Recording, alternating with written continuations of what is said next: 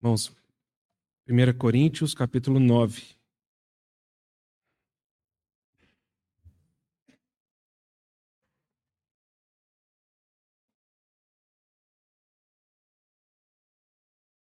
Semana passada, é, propus para os irmãos uma, uma, um voo panorâmico sobre esse assunto que eu entendo que nós podemos é, aprender ali com Romanos 15 e 16. Né, propus para os irmãos essa reflexão.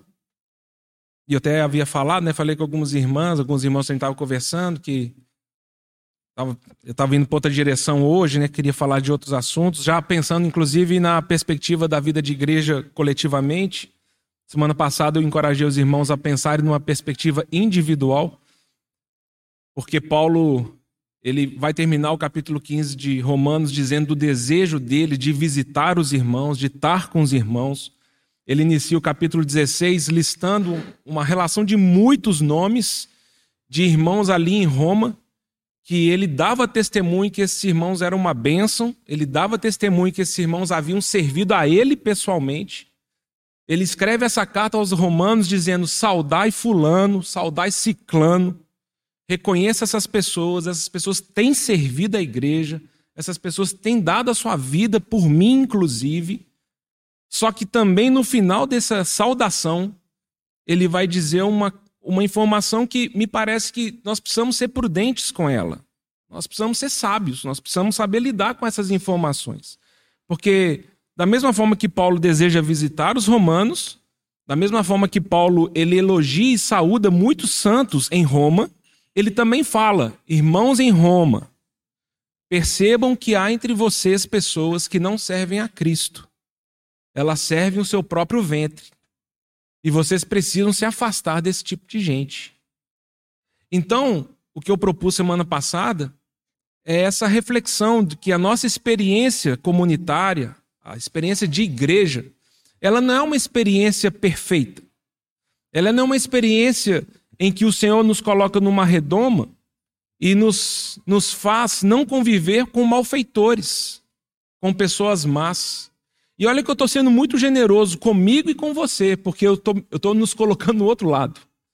Eu estou colocando cada um de nós no, na perspectiva da vítima, né? na perspectiva do santo consagrado ao Senhor que tem que conviver com pessoas más.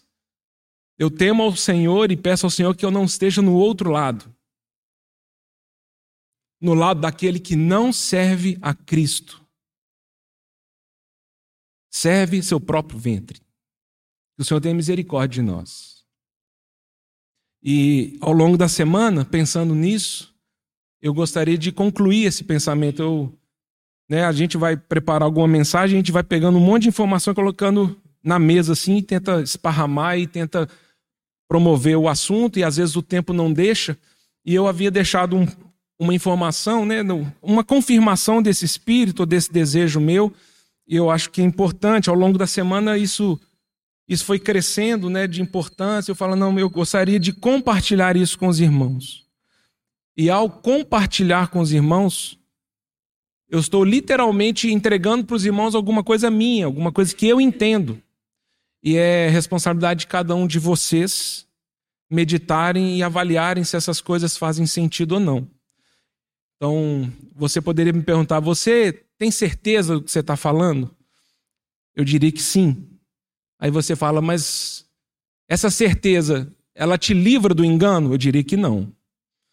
Nós precisamos ser humildes quanto à nossa entrega e é responsabilidade sua meditar nessas coisas. Até mesmo porque é um assunto que não é novo para nós, mas ele é um assunto marginal quando nós percebemos a expressão teológica cristã de uma forma mais ampla. Entender o tempo em que estamos vivendo, o espírito da nossa era. Existe uma direção que, que pelo menos para mim, não dialoga com a minha fé e a forma como eu entendo as Escrituras. Inclusive, eu vou para um caminho contrário ao que a maioria propõe. Então é difícil mesmo. Né? Eu gostaria de encorajar os irmãos a pensarem nisso. O Senhor, né, usamos esse exemplo semana passada de Saul e Davi. Saul, ele era rei de Israel. Saul foi ungido pelo Senhor. Só que em algum momento da sua caminhada ele se perdeu, ao ponto do Espírito do Senhor sair dele e ele começar a ser dirigido por um espírito maligno. E nós temos no paralelo a isso Davi, em que o Espírito do Senhor se apoderou dele e eles então tiveram essa situação de relacionamento. Durante quase dez anos eles tiveram que se relacionar, como o próprio Saul dando testemunho dele mesmo. Eu tenho agido como um louco. Eu, eu não estou normal, não. As coisas que eu faço, não, eu sou uma contradição que anda. Eu falo uma coisa, faço outra. E Davi teve que lidar com essas coisas. Então, enquanto Saul vinha com as lanças, né, Davi escolheu a harpa para ministrar na vida dele. De uma forma muito resumida, eu penso que essa é uma experiência nossa de igreja. Né? Há, há muitas pessoas que te servem e me servem, irmãos, e nós deveríamos ser gratos ao Senhor e perceber isso. Mas também existem situações de violência, existem situações que fogem da vontade do Senhor no nosso meio. Né? Porque Paulo, como diz aos Romanos, tem pessoas que pararam de servir a Cristo. Esse é o, esse é o ponto central, irmãos. Esse é o ponto central. Parar de servir a Cristo. Eu sei o que ele quer de mim, mas eu não o obedecerei, porque há um preço alto para eu pagar, para ser um discípulo dele. E quando nós paramos de servir a Cristo e servimos a nós mesmos, então realmente nós nos lançamos num ambiente muito hostil para uma saúde emocional e uma saúde espiritual. E nessa manhã eu queria encorajar os irmãos apenas dizendo isso para cada um de vocês. Que apesar do, do testemunho e da experiência de igreja ser uma manifestação coletiva, o chamado é individual. É só isso que eu queria falar para os irmãos. Nenhum de nós está isento de dar uma resposta adequada a Deus, independente das pessoas ao lado. E é só isso que eu queria dizer para os irmãos. Você, naquele dia, diante do nosso Senhor, será indesculpável. Não transfira suas responsabilidades para ninguém. Nem para o presbítero, nem para o pastor, nem para o pai, nem para a avó, nem para o filho. Nós não temos esse chamado. As Escrituras nos chamam a uma experiência de igreja e ela é individual. Cada um de nós precisa assumir seu papel.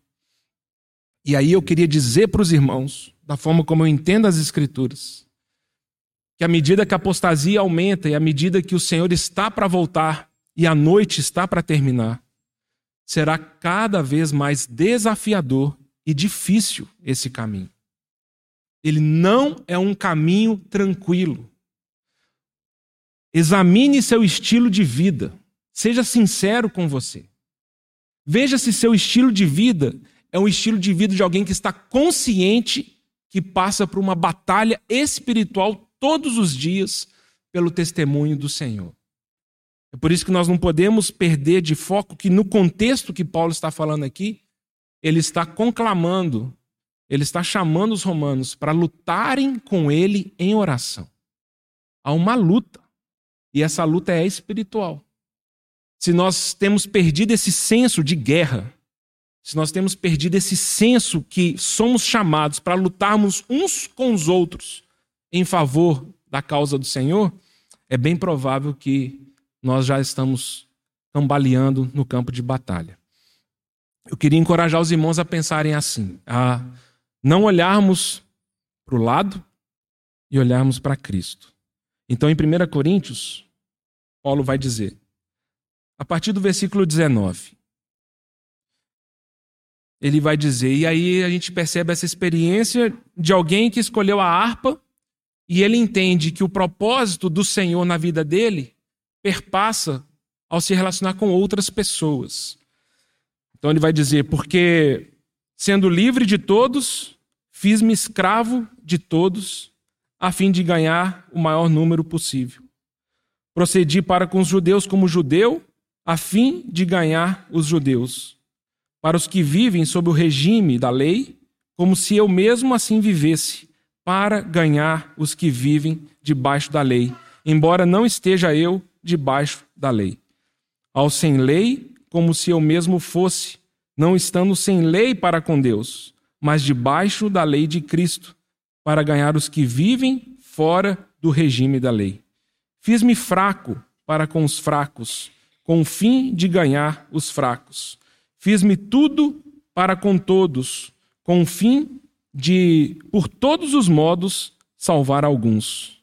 Tudo faço por causa do Evangelho, com o fim de me tornar cooperador com ele. Não sabeis vós que os que correm no estádio, todos na verdade correm, mas um só leva o prêmio? Correi de tal maneira que o alcanceis. Todo atleta em tudo se domina, aqueles para alcançar uma coroa corruptível, nós, porém, para a incorruptível. Assim corro também eu, não sem meta, assim luto, não como desferindo golpes ao ar, mas esmurro meu corpo e o reduzo à escravidão, para que, tendo pregado a outros, não venha eu mesmo a ser desqualificado. O que, que Paulo talvez está pensando aqui? Aí a continuação do texto vai nos mostrar o que ele tinha em mente. Porque Paulo ele fala: faço, faço, faço para ganhar, ganhar pessoas, ganhar vidas, ser cooperador do evangelho. E aí ele fala: eu tenho esmurrado o meu corpo, eu tenho ordenado ele a uma vida de submissão e obediência. E essa frase ela é impressionante, não sei para você. Paulo fala: "Eu sei que eu posso me desqualificar. Eu sei que dependendo do caminho que eu escolher, não adianta nas coisas que eu prego, não adianta as coisas que eu sei. Eu posso ser uma pessoa desqualificada. E qual que é o contexto que Paulo usa para fazer essa sentença? Ele traz à mente a história do povo de Israel no deserto. Então, na continuação do texto, ele fala: Ora, irmãos. Então, lembrem-se, irmãos, não tinha esse capítulo, né? Quando Paulo escreveu essa carta, não tem o capítulo 10 começando e Paulo começando um outro assunto. Então, Paulo está falando assim: vamos pegar versículo 27. Esmurro meu corpo e o reduzo à escravidão, para que, tendo pregado a outros, não venha eu mesmo a ser desqualificado. Sabe por quê, irmãos? porque eu não quero que vocês ignorem que nossos pais estiveram todos sob a nuvem e todos passaram pelo mar, tendo sido todos batizados, assim na nuvem como no mar, com respeito a Moisés. Todos eles comeram de um só manjar espiritual. Todos eles beberam da mesma fonte espiritual.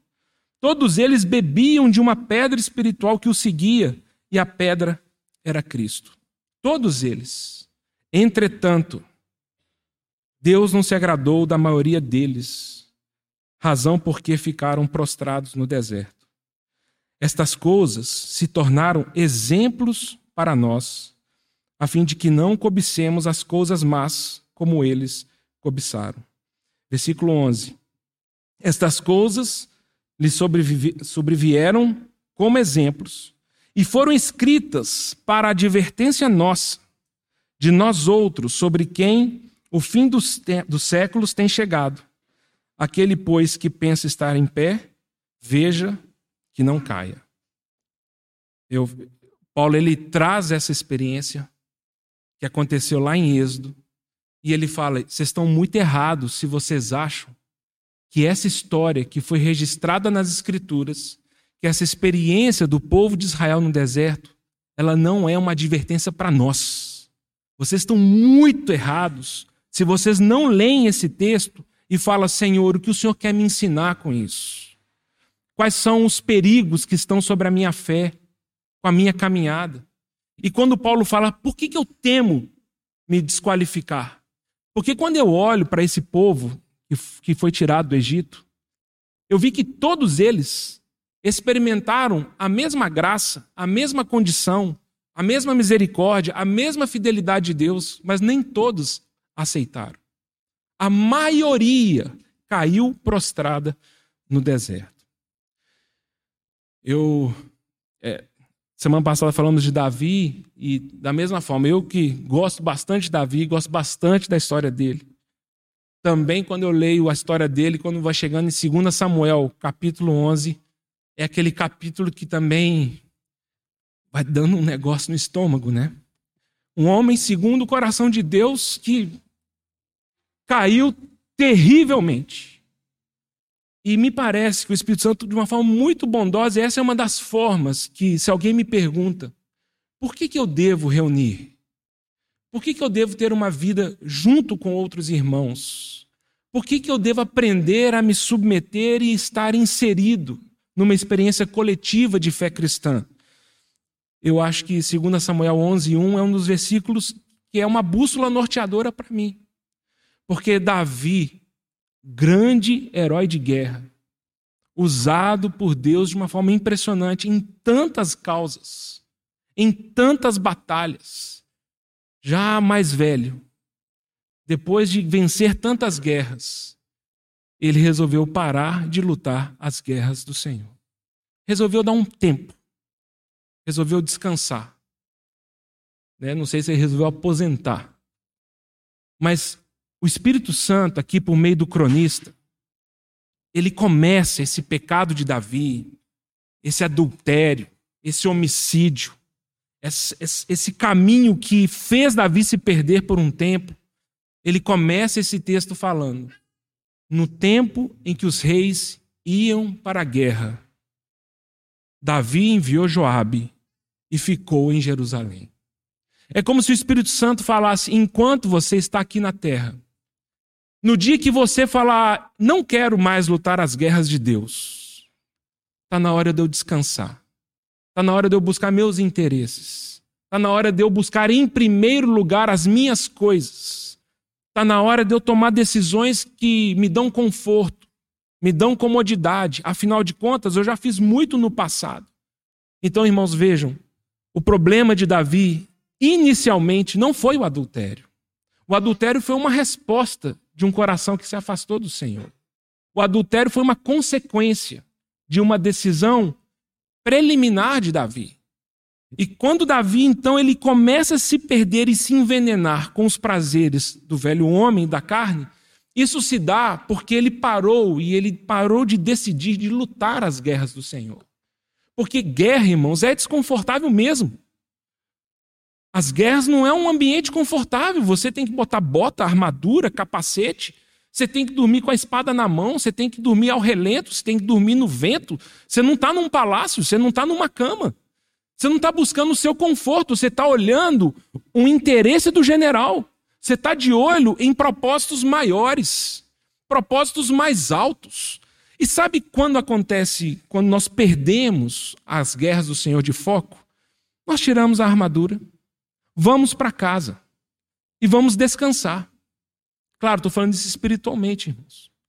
E quando fala assim, não, eu pelo menos agora parei com esse negócio de guerra, de luta, de lutar pelo Senhor, e de orar, e de jejuar, e de visitar, e de pregar, e de ensinar, e de abraçar, e de chorar, e de apanhar, e de tocar harpa. Nossa, estou tranquilo aqui em casa agora. Inclusive, já fiz minha agenda.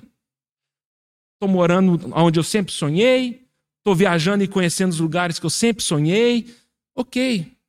Mas na época em que a igreja deveria ir para a guerra, nós escolhemos o caminho de tranquilidade, e isso trará e afetará profundamente a história espiritual da nossa vida. Precisamos crer nisso.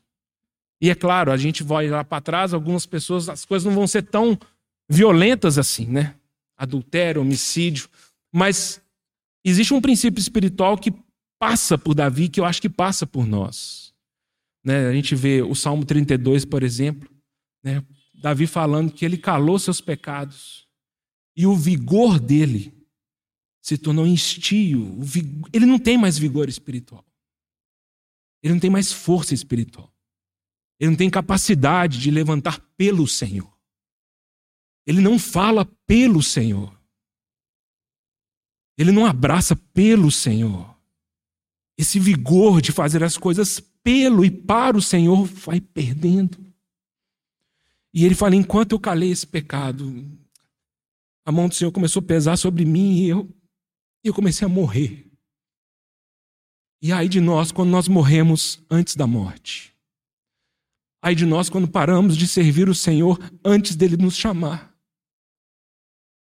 E aí nós temos o Salmo 51, né, que é o salmo que historicamente a Bíblia vai falar. É o salmo que ele escreveu depois que o profeta Natan repreendeu ele do pecado. E ele vai falar: Senhor, esse pecado, as minhas transgressões estavam diante de mim todos os dias. E eu tentei fugir disso, eu tentei, eu tentei fugir da tua presença. E sabe o que aconteceu comigo? Eu perdi a alegria da salvação. Eu perdi a alegria da salvação. Essa é uma resposta, nós temos que ser bem sinceros uns com os outros. A despeito de tudo que acontece comigo, o Senhor fala: Mas por que você perdeu a alegria? Você foi salvo pela graça. Olha para a cruz. A cruz sempre será o remédio mais eficaz para sua baixa autoestima. Sempre será. Por isso que Paulo fala: minha glória está na cruz de Cristo. Ninguém rouba minha glória. Deus me amou de tal maneira que Ele deu o seu único filho para me salvar. Davi fala: Eu perdi a alegria. Salvação já, já não aquece meu coração. A salvação já não, não, não, me dá um sorriso no rosto. A despeito de tudo que acontece na minha vida. Quando eu penso no meu Senhor e olho para o Calvário, abre-se um sorriso. Deus me amou. Fui salvo pela graça. Isso é âncora de fé, irmãos. Para que quando vier o dia mal, nós estejamos inabaláveis. Só que nós perdemos a, a alegria da salvação porque nós não temos lidado com os nossos pecados de uma forma corajosa de uma forma verdadeira. Nós não temos olhado para os nossos pecados e falado, Senhor, me perdoa, porque eu tenho fugido da tua guerra, eu tenho buscado prazeres, descanso, eu tenho negociado com o Senhor entretenimentos, eu tenho negociado com o Senhor uma vida mais confortável nessa terra. E isso então ele vai gerando em nós desqualificação. Paulo fala: eu, eu não quero ser desqualificado. Eu, eu, faço, eu fiz-me fraco com fraco para salvar alguns. Eu me esforço, eu faço tudo com todos, mas eu sei que no dia que eu parar de esmurrar o meu corpo, negar o meu eu, carregar a minha cruz, tudo isso que eu prego e falo, ele não servirá de nada. Eu, eu serei desqualificado. E o pior para nós é que a graça salvadora do Senhor está sobre todos nós, cada um de nós. Todos nós fomos convidados para beber de uma só água espiritual, de comermos de um só pão espiritual. Todos nós temos visto a cruz e a obra de Cristo. Por que, que alguns respondem e outros não? Paulo fala a maioria, a maioria é, caiu por terra, né? Senhor, nós te agradecemos pelo tempo que o Senhor tem nos dado e nós queremos pedir isso a Ti. Não, não é porque eu estou aqui, não é como se eu fosse a resposta para os meus irmãos, nem para mim mesmo. Mas estamos aqui suplicando que haja uma voz profética do Senhor entre nós, para nos apontar o caminho, para abrir nossos olhos para nos livrar do engano, para nos livrar da mornidão, para nos livrarmos de uma vida em que o pecado tem nos esmagado e temos perdido a alegria de te servir. E temos buscado um caminho que não é o caminho das tuas guerras e das tuas causas. Estamos aqui pedindo a Ti, porque temos consciência que nós precisamos, além do pão de cada dia, nós precisamos da palavra que procede da tua boca. Fala conosco, Senhor. Desperta-nos para a tua glória, para que sejamos encontrados acordados nessa alta hora da noite. É o que te pedimos em nome do Senhor Jesus. Eu queria visitar esse, essa passagem com os irmãos que Paulo lembra aqui em Coríntios 10 que está em, em Números, capítulo 14.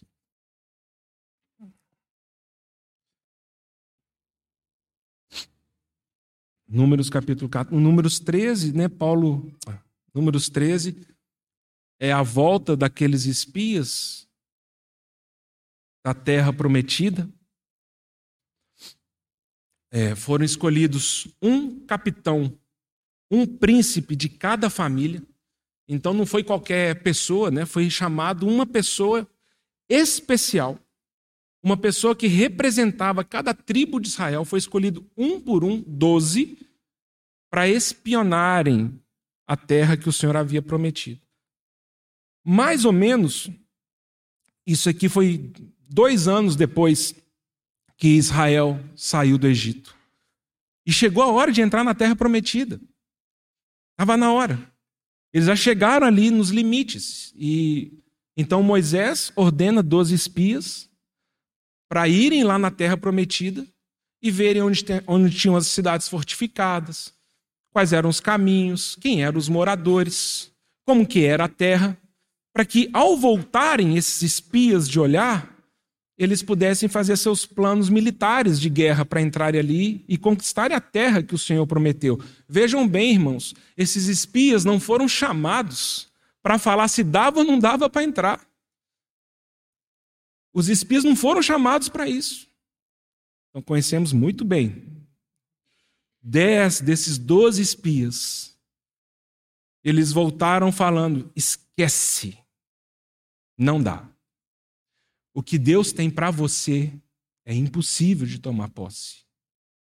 O que Deus quer te oferecer, não dá. E o povo então começa a murmurar, chorar, reclamar. E de, de todas as coisas que nós podemos falar, eu queria que depois os irmãos considerassem isso é que o efeito de uma palavra que não é cristocêntrica, as consequências de uma pregação e de uma vida cristã em que o Senhor Jesus não é a coisa mais importante, é o efeito que aconteceu aqui quando o povo de Israel ouviu o relato. O que, que eles concluíram? Vamos voltar para o Egito. Ok. Não dá para a gente conquistar o que Deus tem para nós? Então vamos voltar a viver como vivíamos antes. Vamos voltar agora a servir Faraó. Porque lá, pelo menos, nós comemos cebola, comemos carne, temos nossos momentos de prazer. Porque quando você me fala que há gigantes nessa terra, quando você me fala que há dificuldades, eu prefiro então recuar. E aqui eu queria chamar a atenção para os irmãos dessa expressão. Então, é muito violento o texto.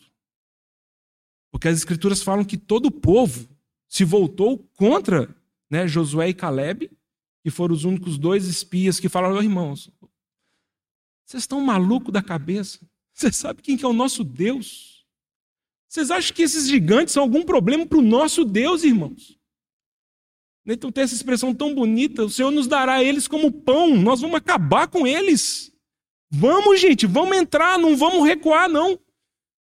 Todo o povo falou: vamos escolher uma outra pessoa para nos liderar para que voltemos para o Egito.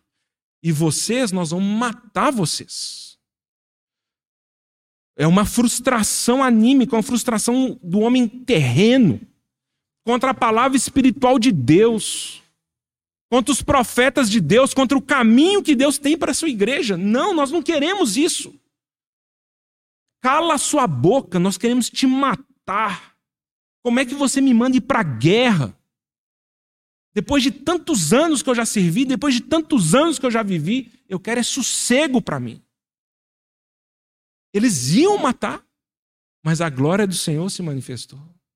Senão eles iam matar Moisés, irmãos.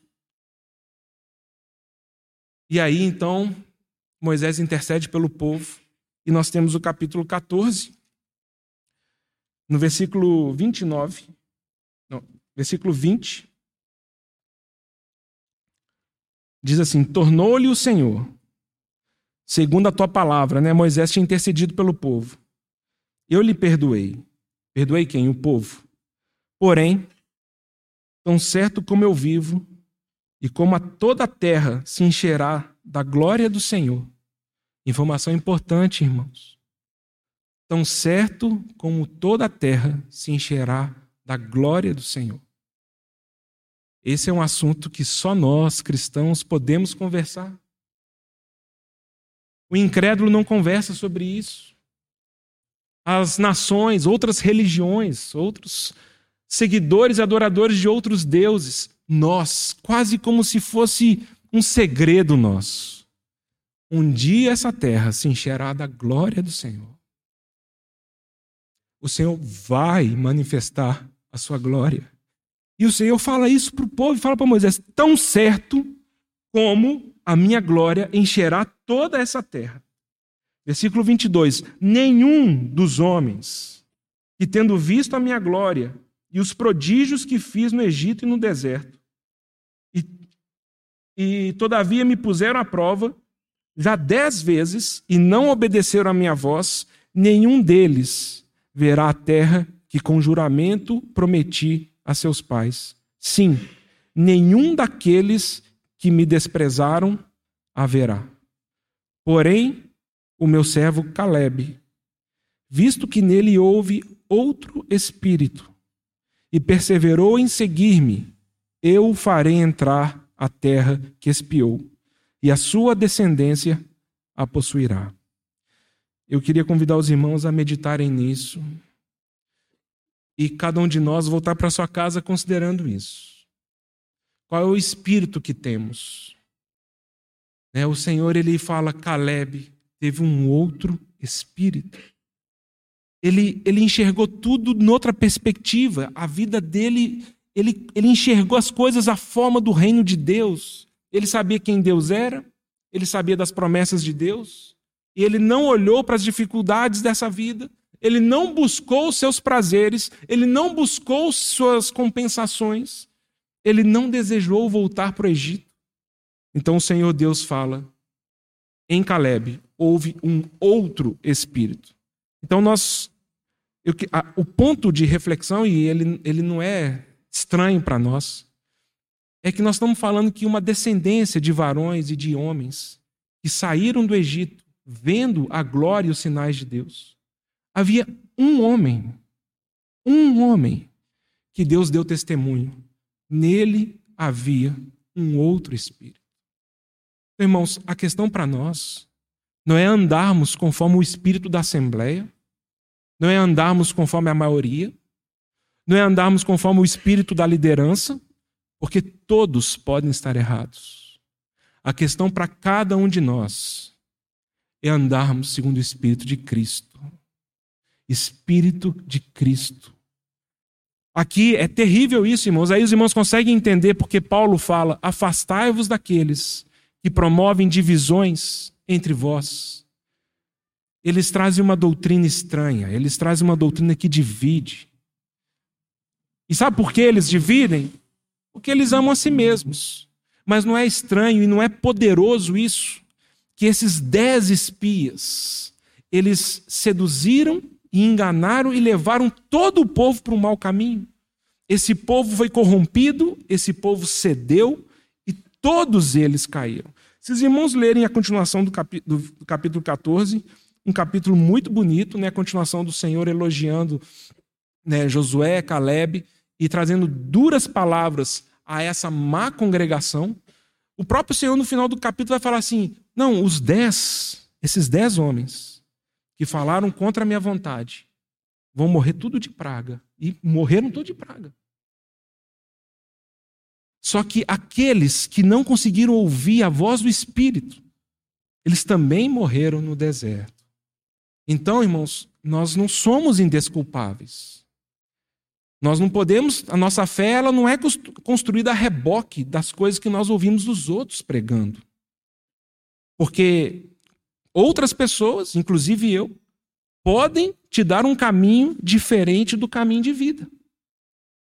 Palavras misturadas, palavras esquisitas, mas me parece que essa é uma prova, uma prova de fogo para nós. De novo eu vou falar isso para os irmãos. Qualquer espírito que não traga Cristo como centro, ele vai nos levar para um caminho de não olharmos para frente e começarmos a olhar para trás. O problema do povo de Israel, assim como nós cristãos que já nascemos de novo, é que é impossível voltarmos para o Egito. Espiritualmente falando, a Bíblia fala é impossível, você não vai voltar para o Egito. Então o que acontece comigo e com você? Voltarmos a ser incrédulos, nós não vamos conseguir, porque os nossos olhos foram abertos, nós vimos o reino de Deus, selados com o Espírito Santo, temos a promessa em nós, vimos o Senhor, nós não conseguimos voltar para o Egito mais. O nascer de novo ele é irreversível na nossa experiência existencial. Só que também, se nós não tomamos posse das promessas de Deus e não andamos pela fé para entrarmos na terra prometida, o que acontece conosco? Morremos no deserto. Não voltamos para o Egito, não tomamos posse da vida de Deus e morremos ali, ó, no meio do deserto. É verdade, o Senhor dá maná para a gente. É verdade, o Senhor oferece oásis como Elim, por exemplo. É verdade. Deus nos guarda, Deus nos protege. É verdade. Há uma coluna de fogo que te esquenta de noite.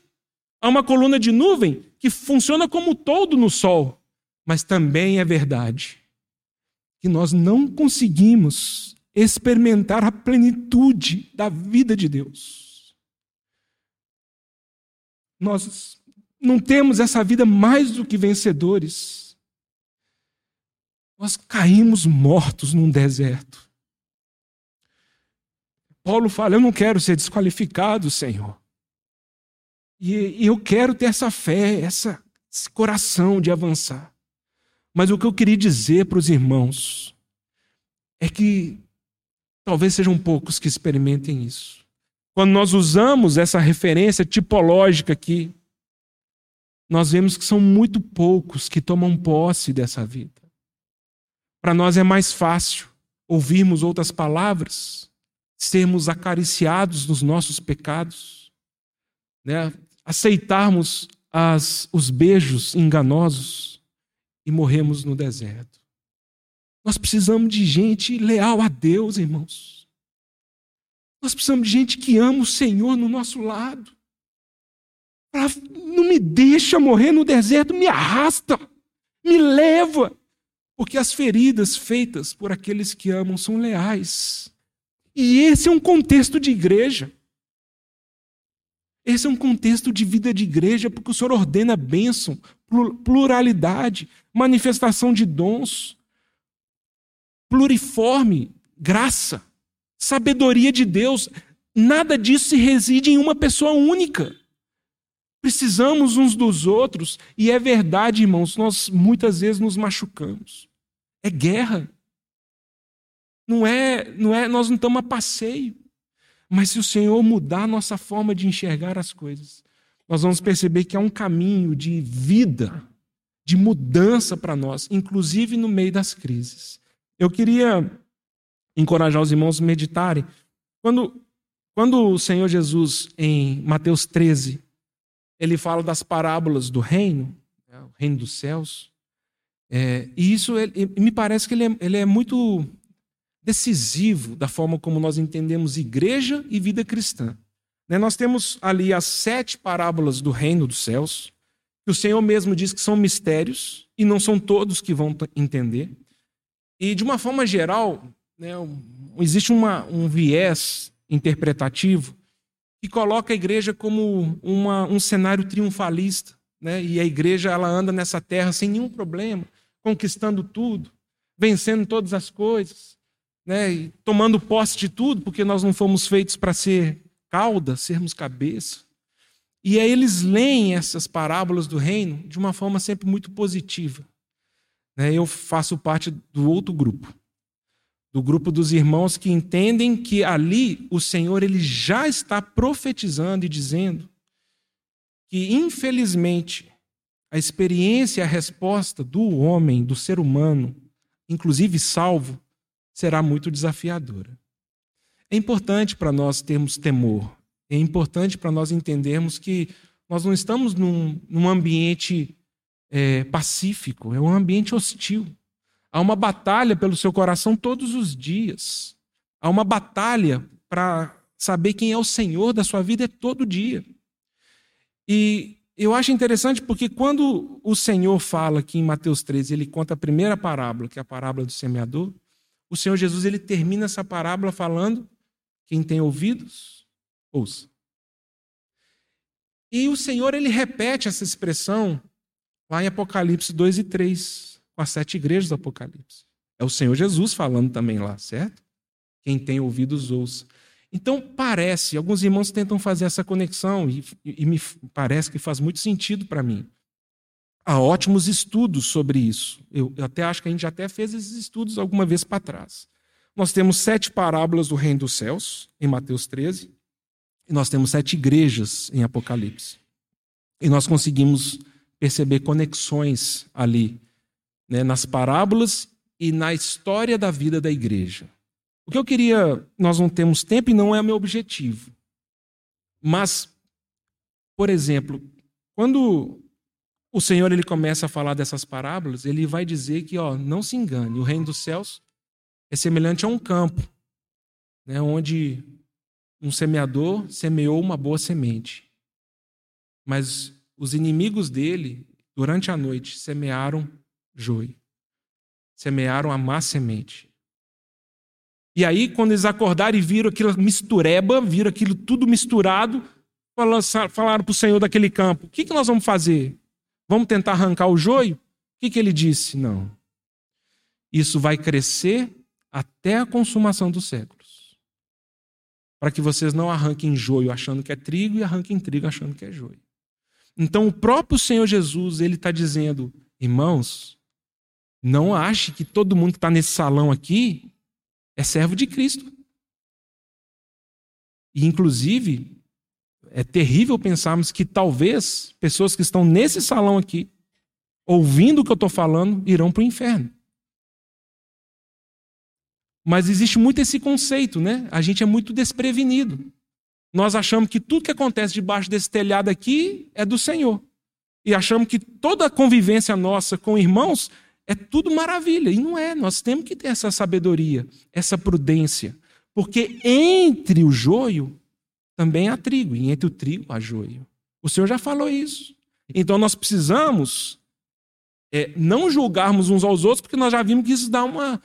azeda tudo, né? O Senhor fala: não julgue, não julgue. Você pode olhar e falar: com certeza, isso aqui é joio. Ó, isso aqui é joio. O Senhor falou: como é que você fala de um filho meu que ele é joio? Mas também nós podemos falar: não, com certeza isso é trigo. Não, como é que você sabe que isso é trigo?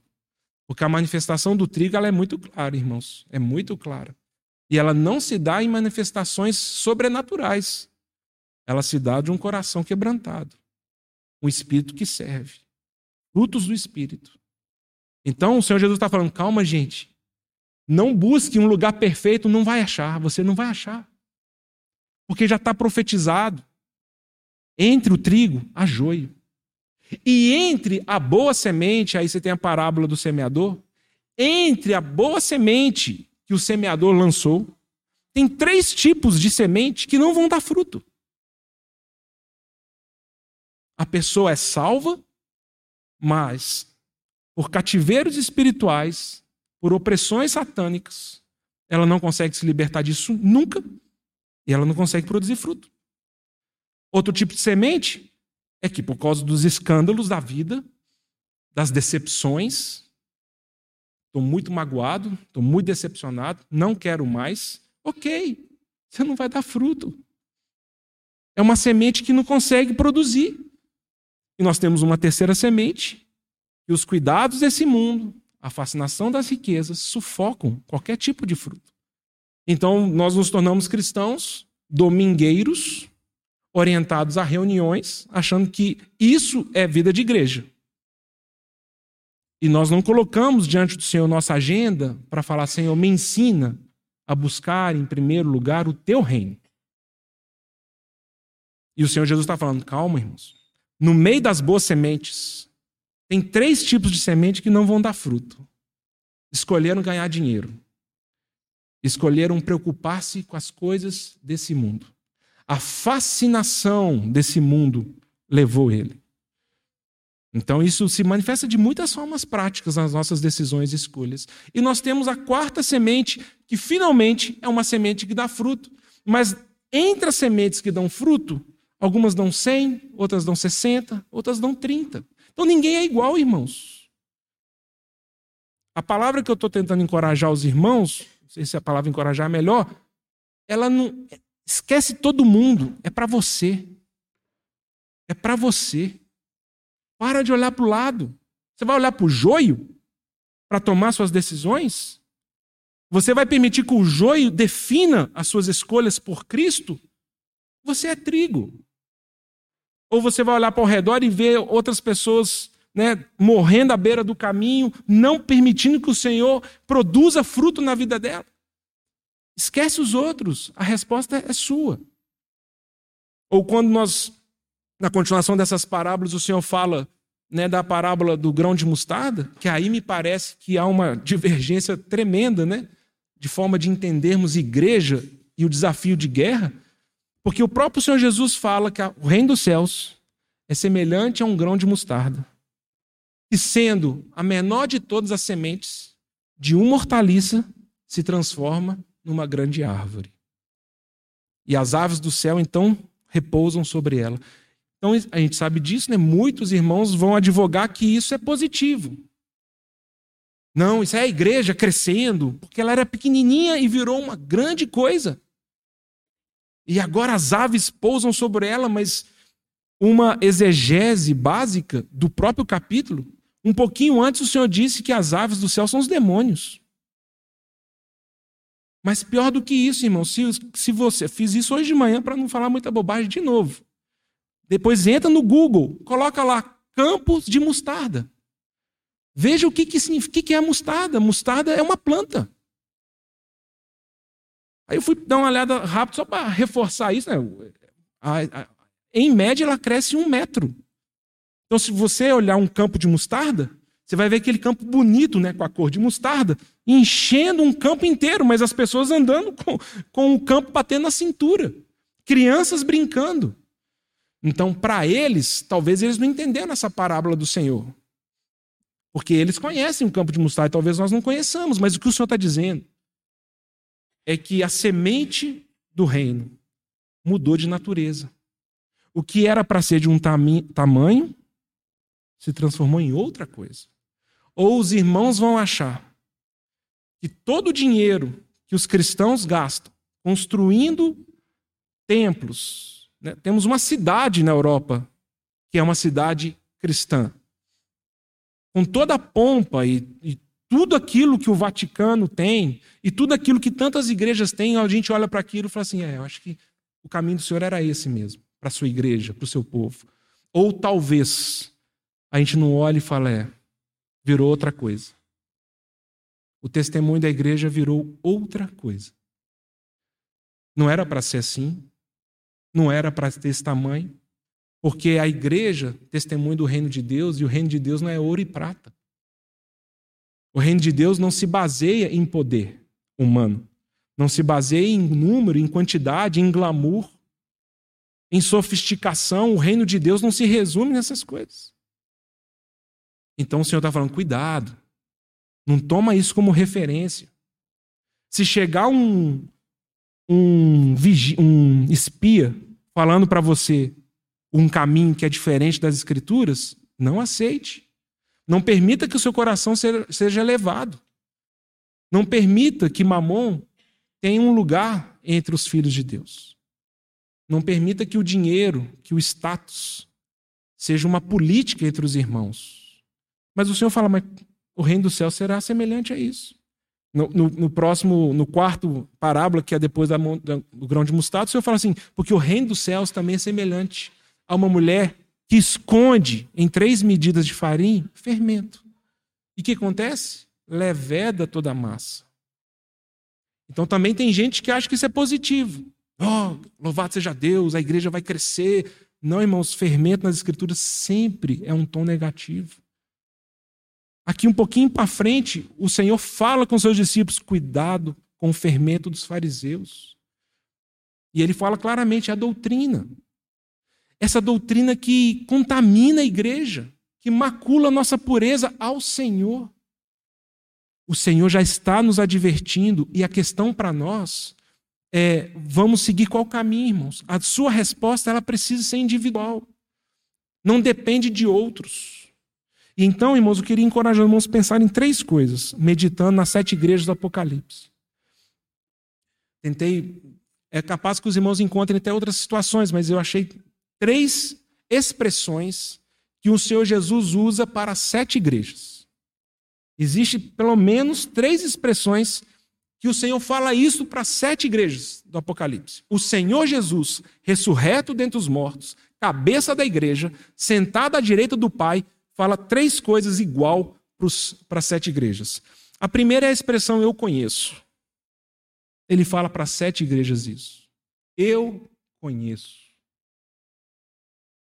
Tem umas que ele fala: Eu conheço as tuas obras, eu conheço a tua aflição, eu conheço a tua tribulação, eu conheço onde você vive. Irmãos, como igreja do Senhor, Jesus Cristo nos conhece. A nossa vida, por mais perplexidade que você passe, por mais situações, entre aspas, absurdas, por mais situações que a gente não consegue explicar e humanamente nos choca, o Senhor fala: Eu conheço, eu sei disso. Não tem nada que acontece na sua vida que eu não sei, eu conheço. Escuta o que eu estou te dizendo, eu conheço a sua vida. Então ele fala: Eu conheço a tua aflição, eu conheço a tua tristeza, eu conheço a tua pobreza, eu conheço.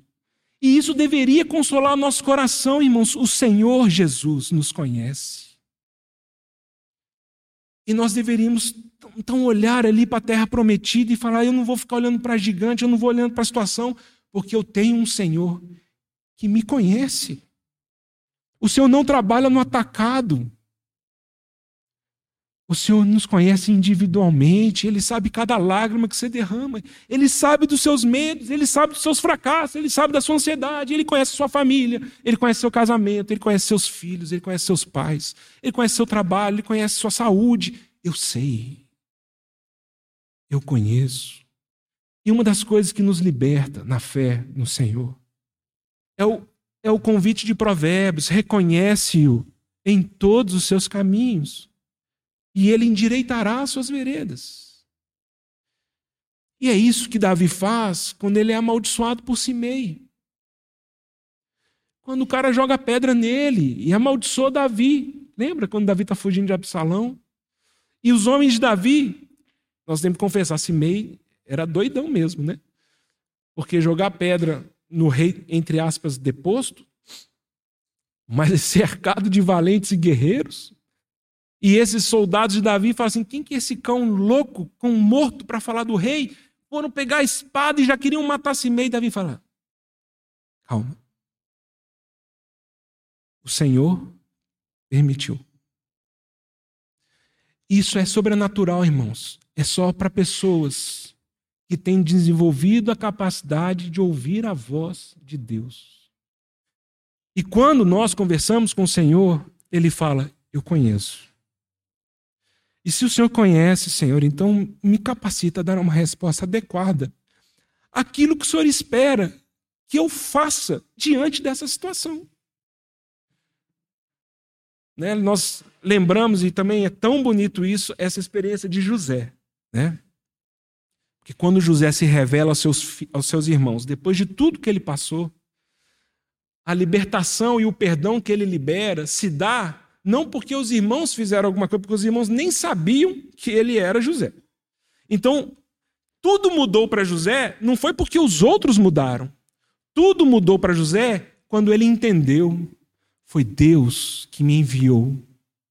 Deus me enviou adiante da minha família. Foi Deus que permitiu tudo isso. Porque Deus quis prover salvação por meio da minha vida. Então terminamos a reunião de hoje falando que o Senhor é santo. Mas o Senhor, o mesmo Deus santo, ele fala: sede também santos, como eu sou santo. Em Hebreus 12 vai nos dizer claramente que o Senhor nos disciplina para quê? Para que nós nos tornemos participantes da sua santidade. Então, pode perceber, toda a disciplina do Senhor na sua vida, tudo aquilo que te dói, tudo aquilo que você sente avara, que você sente o açoite de Deus, é porque Deus está falando: abandona isso. Por quê, Senhor? Para você se tornar mais santo. Eu estou querendo arrancar isso de você para que você se torne participante da minha santidade. Entrega, tenha coragem, põe na minha mão. Esse processo de disciplina do Senhor transforma a nossa santidade. Então, nós fugimos da disciplina do Senhor porque ela incomoda nosso velho homem. Ok, nós não nos tornamos santos. Nós não mudamos. Somos os mesmos. Com exceção que eu decorei um capítulo a mais da Bíblia. Com exceção que eu vou envelhecendo. Eu virei diácono, presbítero, virei um diploma. Os irmãos reconhecem que eu faço isso, eu faço aquilo. Minha família vê valor em mim alguma coisa, mas eu não tenho me tornado participante da santidade de Deus. Porque quando o Senhor vem com a sua vara e fala: "Você precisa abandonar esse orgulho, você precisa abandonar esse essa soberba, essa lascívia, esse amor ao dinheiro. A gente fala, não dou conta. Eu não quero. O que libertou José foi ele entender que tudo que aconteceu na vida dele, Deus sabia. Então eu sei que Deus sabe das minhas situações. E por outro lado, eu sei que Deus me ama com amor perfeito. Então, toda incredulidade e toda dificuldade de prosseguir está em mim, não está nele. Se essas duas coisas se tornam realidade para mim, o Senhor me dá um caminho para ter um outro espírito com relação aos murmuradores, aos profanos e aos pecadores ao meu redor. As pessoas não querem saber do Senhor, mas, Senhor, eu quero ter um outro espírito. Eu quero perseverar. Eu não quero ser igual aos outros. A segunda coisa que o Senhor fala para as sete igrejas é quem tem ouvidos para ouvir, ouça. E percebe, irmão, apesar do Senhor estar falando para a igreja, ele já individualiza o chamado.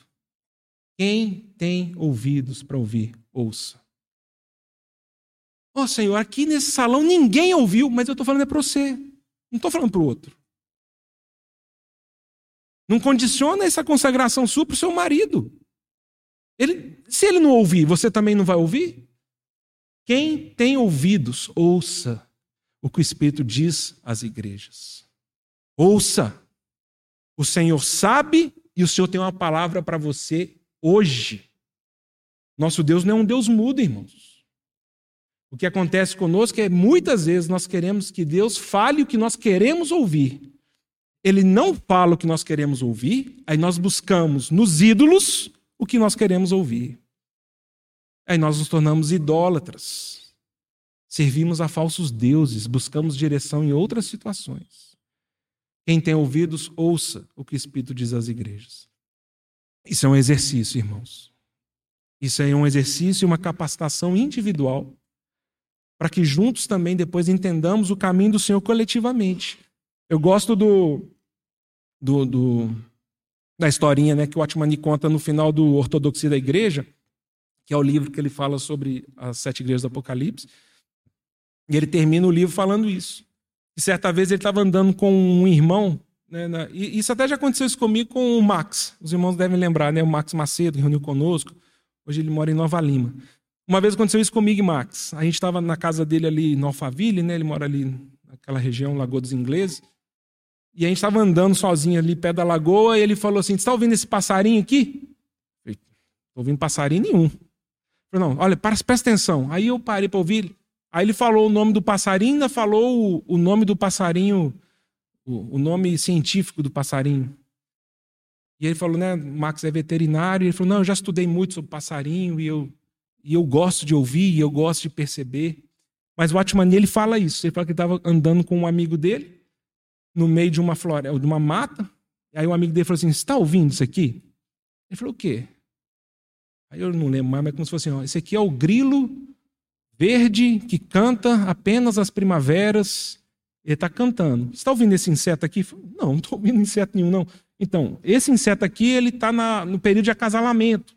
Por isso que ele faz esse barulho. Você está ouvindo isso? E aí o Atmani percebeu que aquele outro irmão, ele havia desenvolvido a capacidade. E aquele outro irmão, ele era biólogo e ele estudava insetos. Amados, você vai ouvir aquilo que seu coração se inclina para ouvir.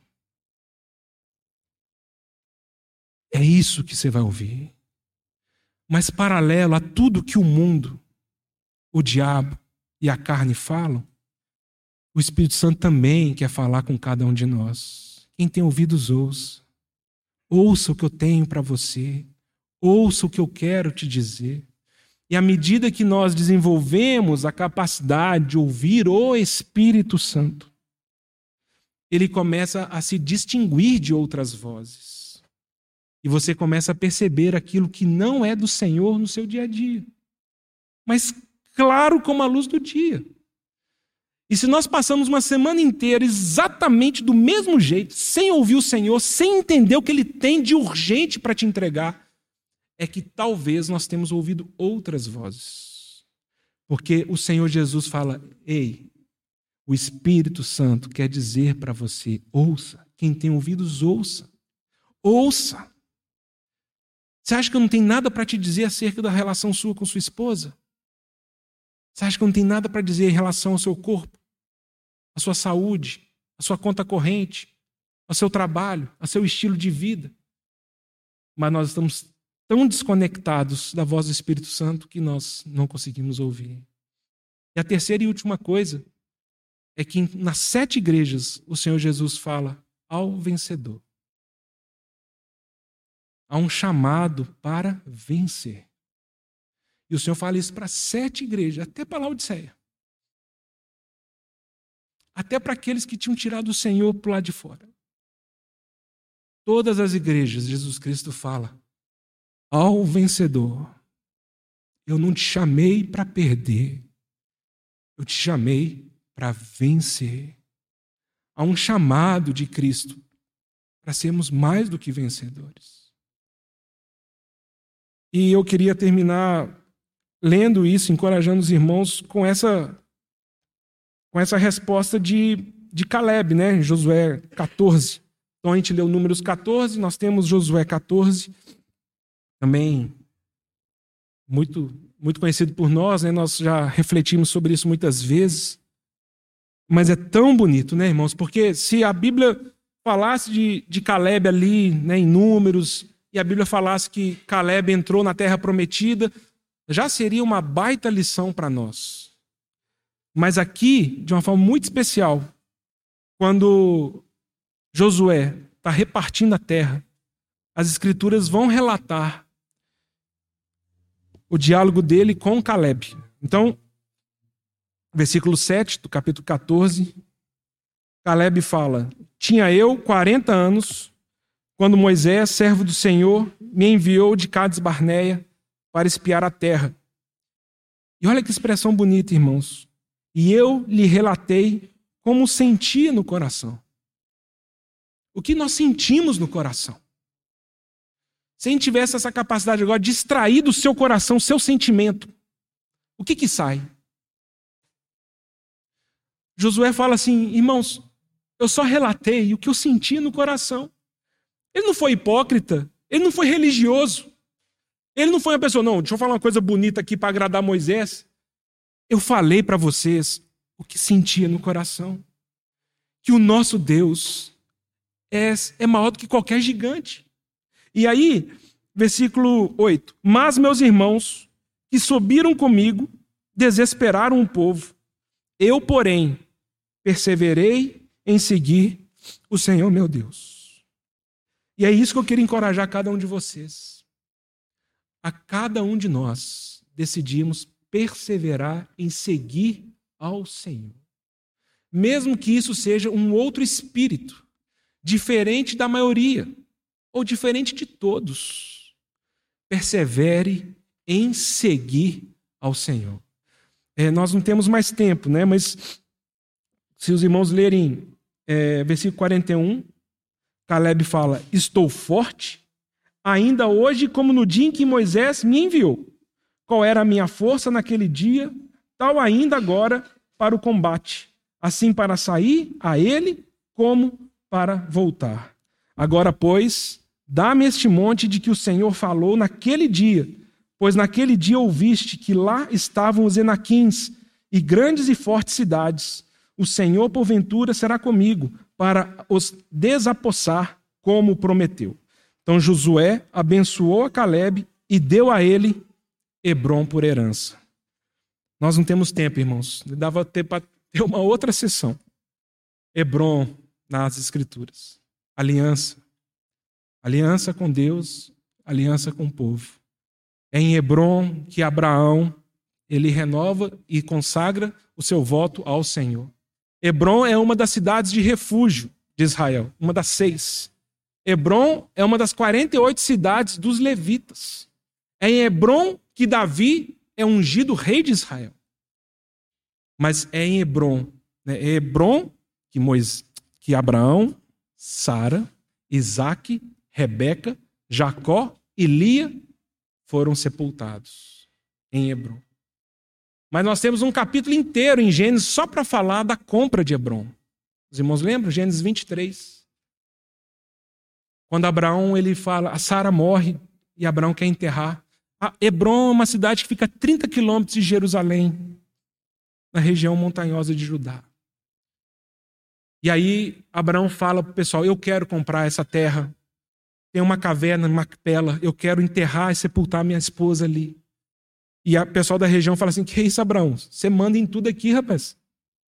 Você é quase um príncipe entre nós. Você é o cara mais rico, você é o cara mais poderoso. Pode ficar para você. E Abraão fala: Não, eu vou pagar o preço devido para ter essa terra. Sabe por quê, irmãos? Existem algumas bênçãos que nós só tomamos posse pagando um preço. Algumas coisas na nossa história, você precisa pagar o preço. Se você não pagar o preço, você não toma posse disso. E Caleb, aqui pulei o texto, em algum momento ele fala nesse texto de Josué 14, já estava com 85 anos. 85 anos, irmãos. E ele fala para Josué: Deus vai me dar os gigantes. E não me dá qualquer lugar, não. Me dá esse lugar aí que está cheio de gigante. Porque Deus vai cumprir a promessa dele na minha vida. Que lindo, irmãos. Não há aposentadoria na vida cristã, não há aposentadoria para servirmos ao Senhor. Não há idade para você parar de guerrear as guerras do Senhor. Caleb ficou 40 anos, 45 anos esperando a promessa. Deus falou. Deus vai me dar e eu vou esperar. Os meus irmãos ao meu redor se desesperaram, eu não, eu fiquei esperando. Senhor, fala aos nossos corações e que vejam se faz sentido isso. O que eu queria dizer para você de todo o meu coração é que há um chamado do Senhor para você vencer. Para você vencer. Não olhe para o lado, não olhe o que os espias estão dizendo, não aceite o convite para recuar, não aceite o convite para voltar para o Egito. Não aceite o convite para a mistura.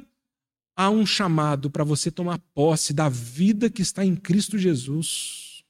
Uma terra que mana leite e mel. Uma terra de paz, irmãos. É, acho interessante essa questão, né? Ao vencedor. E eu não sei porque eu fiquei lembrando daqueles sete filhos de Sevas. Lembram disso? Lá em Atos 19, lá na igreja em Éfeso quando aqueles sete filhos de Sevas eram, foram exorcizar um demônio. E aí eles foram expulsar o espírito maligno. E nós ordenamos, nós expulsamos em nome de Jesus a quem Paulo prega. E aquele espírito maligno fala assim: Eu sei quem é Jesus e sei quem é Paulo, mas eu não tenho a mínima ideia quem são vocês. E ele deu uma corça neles. Né? Eles saíram, eles apanharam, saíram desnudos, fugiram do espírito. Sabe por quê, irmãos? Nós queremos ser vencedores, mas nós não queremos pagar o preço disso. Nós queremos ser vencedores aninhando no coração mágoa, inveja, ciúme, lascívia, luxúria, avareza. Nós somos inofensivos a Satanás e aos seus anjos com uma vida que morre no deserto. Você sabe que tipo de gente que o inferno teme?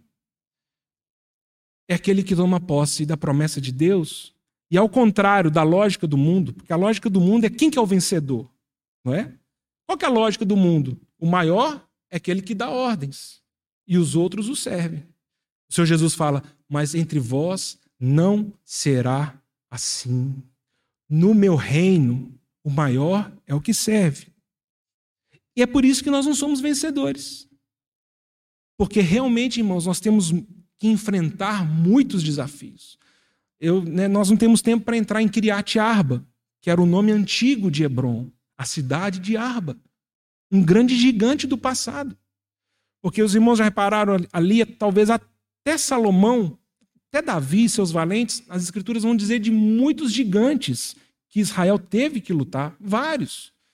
Né? Alguns irmãos vão, vão dizer de Og, rei de Bazã, inclusive louvado né, pelos salmos, tem alguns salmos que vão falar do Senhor, porque o Senhor destruiu poderosos reis em Canaã, e menciona Og, rei de Bazã, que a sua cama tinha cinco metros. Então, alguns historiadores dizem que não era king size para o cara dormir esparramado, é porque talvez Golias, perto de Og, era baixinho. Golias era um rei em torno de três metros. Golias era um, um, uma pessoa que tinha em torno de três metros de altura. E tinham outros gigantes maiores do que Golias. Talvez Og tinha quase cinco metros, irmãos. Quando a Bíblia fala de gigantes, eu acho que é isso que o Senhor precisa falar no nosso coração. Nós não somos muito diferentes do povo de Israel. Eu acho que às vezes a gente lê o povo de Israel e fala, cara, burro, né? Esse povo. Não, irmãos. O ponto de virada do desespero do povo de Israel ali em Números 13, tá quando eles falam assim: mas é uma terra que há gigantes. Os enaquins vivem ali. Um camarada de 5 metros de altura, não sei nem que tamanho que é. Ele chega para me desafiar aqui, se não for espiritual, se não for pela fé, se não for igual Davi, que fala: O meu Senhor não luta com espada e lança. O meu Senhor luta pelo nome e glória dele. Eu não estou indo contra você igual um homem normal. Eu estou indo contra você segundo as regras do reino do meu Deus. E aí, irmãos, todos esses gigantes da terra tentam nos oprimir e nos acovardar. E o Senhor fala: para de olhar para os gigantes, eu estou muito acima deles. E eu acho tão lindo, não sei se eu, eu vi isso nessa semana, relendo ali Josué e tentando buscar. Mas eu, eu não falei, uai, não tinha isso na minha Bíblia até hoje, no dia que eu li. Os irmãos já repararam que em Josué 2, quando Raabe esconde os espias, e Raabe, ela, ela, inclusive, ela coloca a sua vida em risco para proteger eles. Josué vai, vai sobreviver, sei lá. É, Josué 2,11. Depois leiam, que, que expressão linda. O que, que Raabe fala? E é como se o Senhor falasse assim: peraí, pessoal. Peraí, povo de Israel. Eu vou mostrar o outro lado do muro. Vocês, como meu povo, vocês estão olhando para Jericó, vocês estão olhando para a terra prometida com medo dos gigantes, com medo das cidades muradas? Deixa eu te falar o que eles estão falando lá dentro. E Raabe então fala para os espias: desde o dia em que ouvimos acerca do vosso Deus, de como ele abriu o mar, de como ele venceu todos os inimigos de Israel, a nossa alma desmaiou. Nós estamos aqui desmaiados. Nós estamos aqui apavorados. Josué 2:11, irmãos porque não há Deus como vosso Deus, que reina sobre os céus e a terra. Irmãos, os demônios temem a Deus. Satanás treme por aqueles que guerreiam as guerras de Deus. Quando nós nos lançamos com medo dos gigantes ou tentamos lutar as guerras de uma forma natural, Satanás fala: uh, tranquilo, esse nós não precisamos temer. Ó, oh, ficou ofendido com os irmãos, resolveu não reunir mais. Próximo. Ah, não, irmãos, mas eu leio, faço devocional. Próximo. Porque o Senhor fala em Hebreus: quem recua, nele a minha alma não se compraz mais. Recuou, Deus não tem prazer nisso, irmãos. Nós nos tornamos vulneráveis e nós nos tornamos e começamos a experimentar uma vida cristã diferente, da orientada pelas Escrituras. Queremos voltar para o Egito, mas nós somos povo peregrino de Deus. Temos que andar com os outros. Testemunho de Gerson. Sou peregrino em terra estranha, até o dia em que o Senhor me levará para minha terra final. Irmãos, eu conheço Jesus e sei quem Paulo é, mas quem você é? Você sabe que tipo de mulher e que tipo de homem é visto nos céus e temido no inferno? Não é o valentão, não, irmãos. Não é o que tem a melhor palavra, não é o que grita, não é o que dá soco, não é o que domina. É o que luta em oração pela vontade de Deus. Esse é temido no inferno. Creia nisso. O inferno vai voltar e falar: e aí, como é que foi lá? Fala, não deu. Eu arrumei uma situação, tentei levar o coração dessa pessoa para a mágoa, ele não aceitou. Ele está decidido em servir a Cristo. Ele está decidido em entregar graça, amor, misericórdia para as pessoas ao seu redor. Ih, rapaz, é mesmo. Nós sabemos quem Paulo é. Irmãos, que o Senhor fala no nosso coração: os inimigos do Senhor temem e tremem. Mulheres que, ao invés de tentarem ensinar seus maridos e dar lição de moral, dão testemunho do Senhor pelo seu procedimento. Sem palavra alguma, por meio de vida piedosa. O inferno teme e treme homens que levantam mãos sem ira e sem animosidade. O inferno treme irmãos que levam uma vida comum do lar, protegendo a sua esposa, tendo consciência que ela é mais frágil. O inferno teme e treme filhos que obedecem seus pais. O inferno teme e treme pessoas que falam: Eu e minha casa serviremos ao Senhor. Que nós não venhamos morrer no deserto, irmãos. Não olhe para os gigantes os demônios, os espíritos, Satanás. É por isso que nós estamos lembrando aqui de Romanos 16, 20. Em breve, o Senhor Deus pisará sobre os vossos pés a Satanás. Esse, esse é o futuro dele. A carreira de Satanás não é bonita, irmãos. Ele dos céus cairá para a terra, cheio de ira, porque sabe que pouco tempo lhe resta. Da terra cai, cai, será preso no abismo, e do abismo será solto para ser condenado no lago de fogo. Essa é a voz que tenta definir um espírito em nós. Derrota, derrota, derrota, derrota, chão. O Senhor quer nos dar um outro espírito, irmãos. Um outro espírito. Um espírito segundo Jesus Cristo. Em que as armas da nossa batalha são espirituais. Por isso que o Senhor fala aos nossos corações. Perceba, volte para sua casa. Perceba que o Senhor fala: Eu sei, eu conheço, Escute o que eu tenho para te dizer. Eu tenho um chamado para você ser um vencedor. Né? Que o Senhor fala aos nossos corações. Senhor Deus da sua graça. Amém.